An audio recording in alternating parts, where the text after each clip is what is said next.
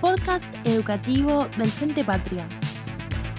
No existe facultad diferente con estudiantes indiferentes. Continuamos ahora con los derechos del paciente en este eje que tiene unos cuantos puntos, que es el, los derechos del paciente en relación con los profesionales. Entonces, ahí empezamos a ver, eh, hacemos igual que con la ley de trasplante de órganos, no, no lo miramos artículo por artículo, sino que vamos, vamos sacando principios generales. Entonces, el primer punto de estos derechos del paciente en relación con los profesionales, habla de la asistencia. Fíjense, me voy a referir bastante a los artículos. Todos los pacientes, y le doy prioridad a los niños, niñas adolescentes, tienen derecho a ser asistidos por los profesionales de salud. Y en, esa asistencia les dice que no puede haber distinción, no puede haber cercenamiento de derechos por cuestiones de ideas, creencias religiosas, políticas, raza, sexo, orientación sexual, cualquier motivo. Y además, ahora vamos a ir analizándolo un poquitito a todo esto, dice, el profesional actuante solo podrá eximirse del deber de asistencia cuando se hubiera hecho cargo efectivamente al paciente otro profesional. Acá tiene varias hipótesis o supuestos de hecho. En primer lugar, habla de la obligación de asistir, del derecho a ser asistido del paciente. Es decir, cualquier paciente, sobre todo si está en una situación de gravedad e ingresa, lo llevan a un, por ejemplo, ¿no? a un sanatorio privado y está en juego la vida, la integridad física, no puede pensarse que si tiene obra social o no la tiene. Tiene, tiene obligación de atenderlo ese efector privado de salud. Luego, una vez que se estabiliza, bueno, podría derivarse a la salud pública. Eso por un lado. O al revés, porque podría pasar, ¿no? que a veces la salud pública pretende un rechazo de un paciente porque tiene obra social. Si está en riesgo la vida o la integridad física, no lo puede hacer. Ninguno de los dos. Primero, tienen que estabilizar al paciente. No puede haber discriminación alguna por ningún motivo en relación al paciente. Y además, eso juega con el último párrafo, es decir, y el, todo profesional, una vez que empieza a desarrollar tareas sobre el cuerpo del paciente, tiene obligación de asistirlo y se puede eh, desligar del, paciente una vez que hay otro profesional que se, competente que se ha hecho cargo. Entonces, todos tenemos derecho a asistencia en Argentina. Ahora tanto se ha hablado de, la asistencia a pacientes o no asistencia en países de primer mundo donde eligen a quién van a asistir o no, no estoy pensando en Nueva York. Em, luego, no puede haber discriminación alguna, o sea, le pueden cercenar derechos por ningún motivo a nadie, y además una vez que un profesional empieza a actuar, solo puede eximirse de ese deber de asistencia cuando otro profesional se ha hecho cargo. Por otro lado, voy a ir rápido. Eh, fíjense que nosotros hacemos comentarios de unos cuantos párrafos ¿no? para, para cada uno de, estos, de estas normativas. Luego empieza con algunas pautas eh, de éticas les dice, todo paciente tiene derecho a un trato digno y respetuoso. Y no solamente el paciente, miren lo que dice la norma, ¿no? el paciente y su familia. Entonces, el paciente tiene derecho a ser tratado con dignidad. A veces uno se pregunta, ¿era necesario que una norma diga esto? ¿No parece como lógica de una sociedad democrática que el paciente tiene derecho a ser tratado dignamente, al igual que su familia. También habla, en cuanto a los derechos del paciente, de la intimidad, se tiene que preservar la intimidad del paciente, la confidencialidad de los datos. Eh, y además se habla bastante ahí, fíjense, en cuanto a intimidad y confidencialidad de los datos. Y además, un principio basal de la ley de los derechos del paciente es la autonomía de la voluntad. Es decir, el, paciente tiene derecho a decidir respecto de cada tratamiento. Fíjense que yo voy a leer algunos parrafitos de, la, ley cuando dice, el paciente tiene derecho a aceptar o rechazar determinadas terapias, procedimientos médicos. Eh, dice, y en el marco de la potesta potestad, sigo leyendo la ley, el paciente que presenta una enfermedad irreversible, incurable o se encuentra en un estadio terminal o haya sufrido lesiones que lo dejen en igual situación, tiene derecho a manifestar su voluntad en cuanto al rechazo de procedimientos quirúrgicos, de reanimación artificial, de retiro de medidas de soporte, ¿no? Cuando, fíjense, les dice, cuando son extraordinarias o desproporcionadas en relación con la perspectiva de mejoría. También tiene derecho a rechazar procedimientos de hidratación y alimentación. Entonces, eh, le da una amplia libertad al paciente para poder decidir. Ahí un poco hablamos algo que yo les decía al principio, ¿no? Esos cambios de paradigma, donde antes se estaba frente al modelo paternalista. Como el médico era el dueño del saber, parecía que el médico también era dueño de decidir sobre la salud, la vida del paciente. Ahora eso se ha modificado. El, paciente tiene derecho a lo que viene ahora, ¿no? A la información, a que sea tratado con dignidad, tiene derecho a asistencia, como veíamos recién, pero luego tiene derecho a decidir. Y fíjense todas las cosas que puede rechazar el paciente, ¿no? Hasta esto de, eh, como les decía en la última, en la última párrafo, de rechazar procedimientos de hidratación y alimentación cuando producen dice, el único efecto de prolongar en el tiempo ese estadio terminal, irreversible e incurable. Eso no quiere decir que haya eh, eutanasia en Argentina, es simplemente decidir hasta dónde un sujeto quiere que el cuerpo médico intervenga sobre su vida. Otro de los derechos habla de la información, como yo les decía, cuánta, cuánta importancia le da, ustedes van a ver ahora, ¿no? El derecho a la información era algo que hace, un par de décadas atrás no tenía la importancia que tiene hoy. Hoy, en todos los órdenes del mundo jurídico, el derecho a la información, el deber de información es muy importante. En materia sanitaria, claramente también. Entonces les dice que el derecho tiene, el paciente tiene derecho a recibir cualquier tipo de, información. Y algo que nosotros le ponemos acá, eh, y es que también tiene derecho a no recibirla si no la quiere. Entonces, hay, hay, personas que prefieren no saber y a lo mejor le dicen al médico que prefiere no saber determinadas cuestiones, eh, sobre todo, qué efectos que podría generar algún tipo de enfermedad, y de la misma manera que tiene derecho a, a recibir la información, también tiene derecho a rechazar la información si no quisiera conocerla.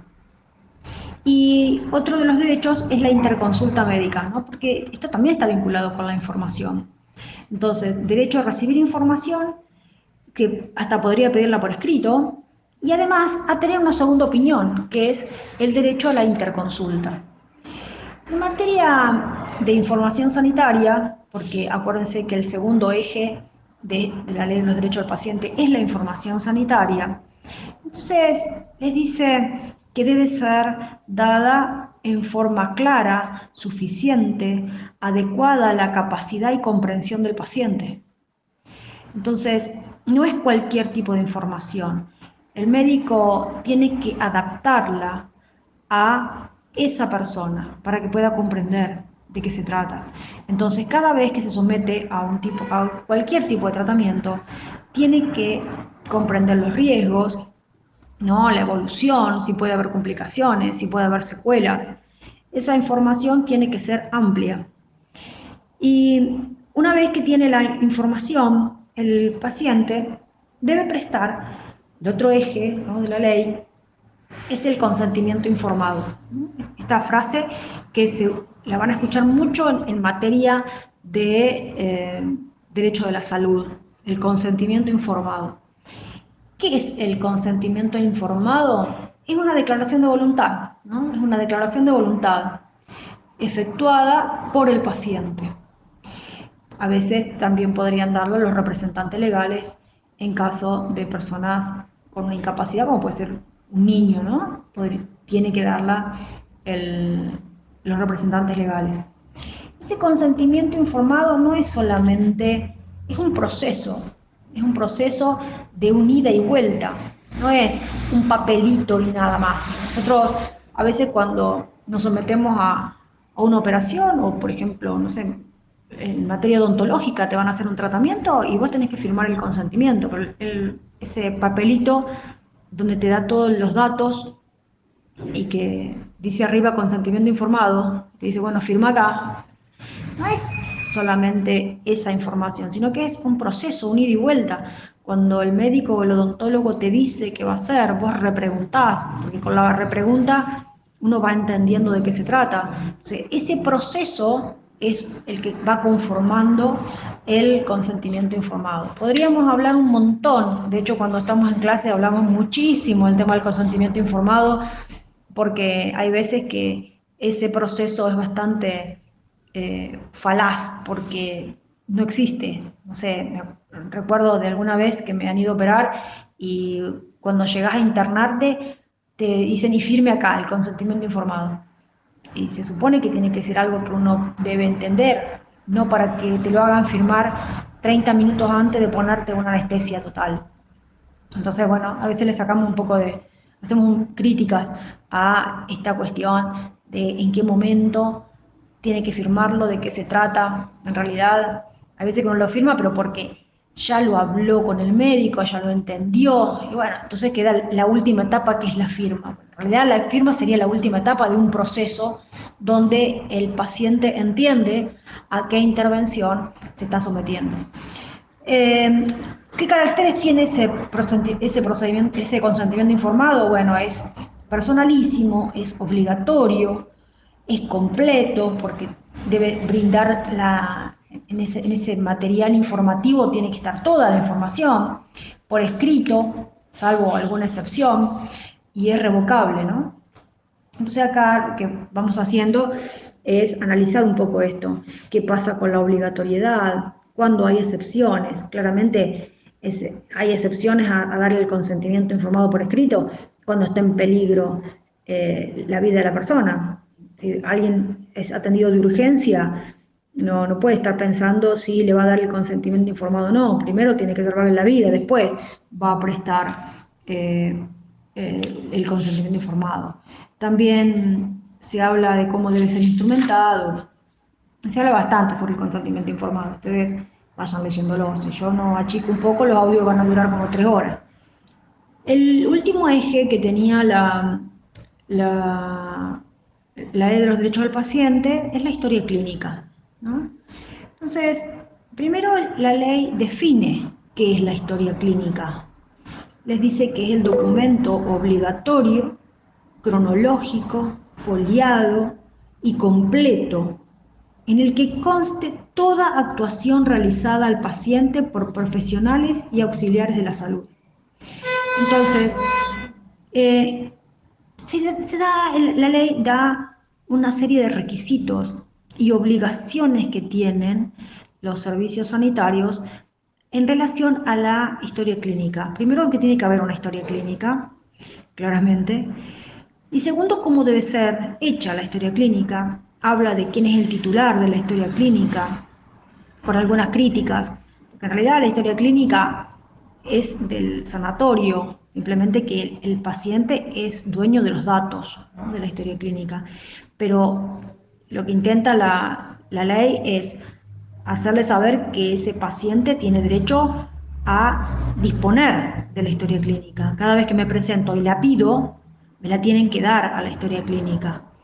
No quiere decir que yo me puedo llevar todos los datos y no dejar absolutamente nada al sanatorio, porque el sanatorio también tiene derecho a guardar una copia sobre la historia clínica, pero eh, cuando me presento y la pido, me la tienen que dar. Y yo soy la, la persona que soy la dueña de los datos que contiene la historia clínica. La, la ley dice cómo debe ser hecha una historia clínica. Es algo muy importante, pero muy importante. Entonces, en el artículo 15 dice cómo debe ser hecha, que tiene fecha de inicio, los datos identificatorios del paciente, del núcleo familiar, los identificatorios del profesional. Todas las veces que interviene tiene que estar puesto en la historia clínica. Imagínense una persona que está internada. Entonces, datos identificatorios del profesional interviniente en la especialidad, registros claros, precisos de los actos realizados por los profesionales auxiliares. Cada vez que se interviene al paciente, se le da medicación, se le cambia el suero. Todo tiene que estar en la historia clínica. ¿no? A lo mejor algún dato menor, como dije, se cambia el suero, puede ser que sí o no, pero todo, cada vez que hay intervención sobre el paciente, tiene que estar documentada la historia clínica con la hora y la firma de la persona que lo hizo. Porque entonces ahí hay completitud de la historia clínica. Y después les dice, por ejemplo, la prescripción de los medicamentos, eh, el, médico que, realizó, eh, los, los tipos de estudios que se han hecho mientras tanto la persona estaba internada. Luego, no, no puede haber tachones, no se puede tachar la historia clínica. La historia clínica es, un instrumento que tiene que aprender a salvarse como cuando uno salva eh, cualquier tipo de escrito judicial. Bueno, no, se tacha, a lo sumo se, se hace un entre líneas, se pone testado tal cosa, se firma al lado quién testó, por qué. Eso es, crucial en una historia clínica. Imagínense que usted inicia una acción de daño contra un sanatorio o contra la persona que, no sé, atropelló a la persona que está internada y resulta que vas a buscar la historia clínica y está lleno de, tachones y no, y entendés qué es lo que pasó o dejó de pasar. tiene que estar perfectamente hecha. Eh, tiene que haber integridad y unicidad sobre esa historia clínica. Entonces, ahí básicamente están los lineamientos generales de eh, la ley de trasplante de órganos. Y el punto que le sigue nosotros en el texto ¿no? es el tema de las directivas médicas anticipadas, que es un tema que tiene una doble regulación. Las directivas médicas anticipadas están reguladas ¿no? por la ley de los derechos del paciente, una modificación que se hizo hace un par de años, y también en el artículo 60 del Código Civil y Comercial. Esa, esas directivas médicas anticipadas refiere a que una persona puede anticiparse para dar directivas a los médicos en un proceso de una enfermedad. Puede ser una enfermedad como el Alzheimer, donde es gradual, la persona a medida que pasa el tiempo empieza a perder nociones, bueno, entonces anticipadamente se pueden dar directivas. Esas directivas, fíjense, pueden ser respecto de la salud, ¿no? Eh, hasta designar eh, algún tipo de apoyo posterior. Y uno puede decidir qué cosas quiere que se haga en el momento en que ya no pueda tomar decisiones. Entonces, el artículo 11 les dice, toda persona capaz, mayor de edad, puede disponer directivas anticipadas sobre su salud, pudiendo consentir o rechazar determinados tratamientos preventivos o paliativos. Y, esas directivas deben ser eh, aceptadas por el médico. Eso es lo que dice el artículo 11. En consonancia con ese artículo 11, que es anterior al Código Civil y Comercial, el nuevo código en su artículo 60 dice algo parecido. Dice, la persona plenamente capaz puede anticipar directiva, conferir mandato de salud y previsión de su propia incapacidad. Puede designar las personas que han de expresar el consentimiento para los actos médicos y para ejercer su curatela. Las directivas que impiden desarrollar eh, prácticas eutanásicas eh, se tienen por no escritas. El artículo 60 se interpreta a la luz, ¿no? en, consonancia, con forma sistemática, con el artículo 11 de la 26742 en materia de directivas médicas anticipadas. Fíjense, que hemos puesto se tiene que hacer por escrito, eh, pueden formalizarse ante escribano público o ante juzgados también, cómo se realiza, y eso es algo que nada tiene que ver con pensar que en Argentina hay eutanasia, no, es simplemente dar directivas médicas en relación a su futuro. Bueno, eh, después hay unos cuantos temas más donde eh, se pueden ver del, código, aunque yo no he visto que haya nunca preguntas relación al tema. Por ejemplo, el Código Civil y Comercial en algunos artículos habla de los actos peligrosos para la vida y la integridad física, en el artículo 54. Yo no he visto preguntas de eso, pero nosotros lo desarrollamos por las dudas. ¿Qué pasa con las prácticas prohibidas?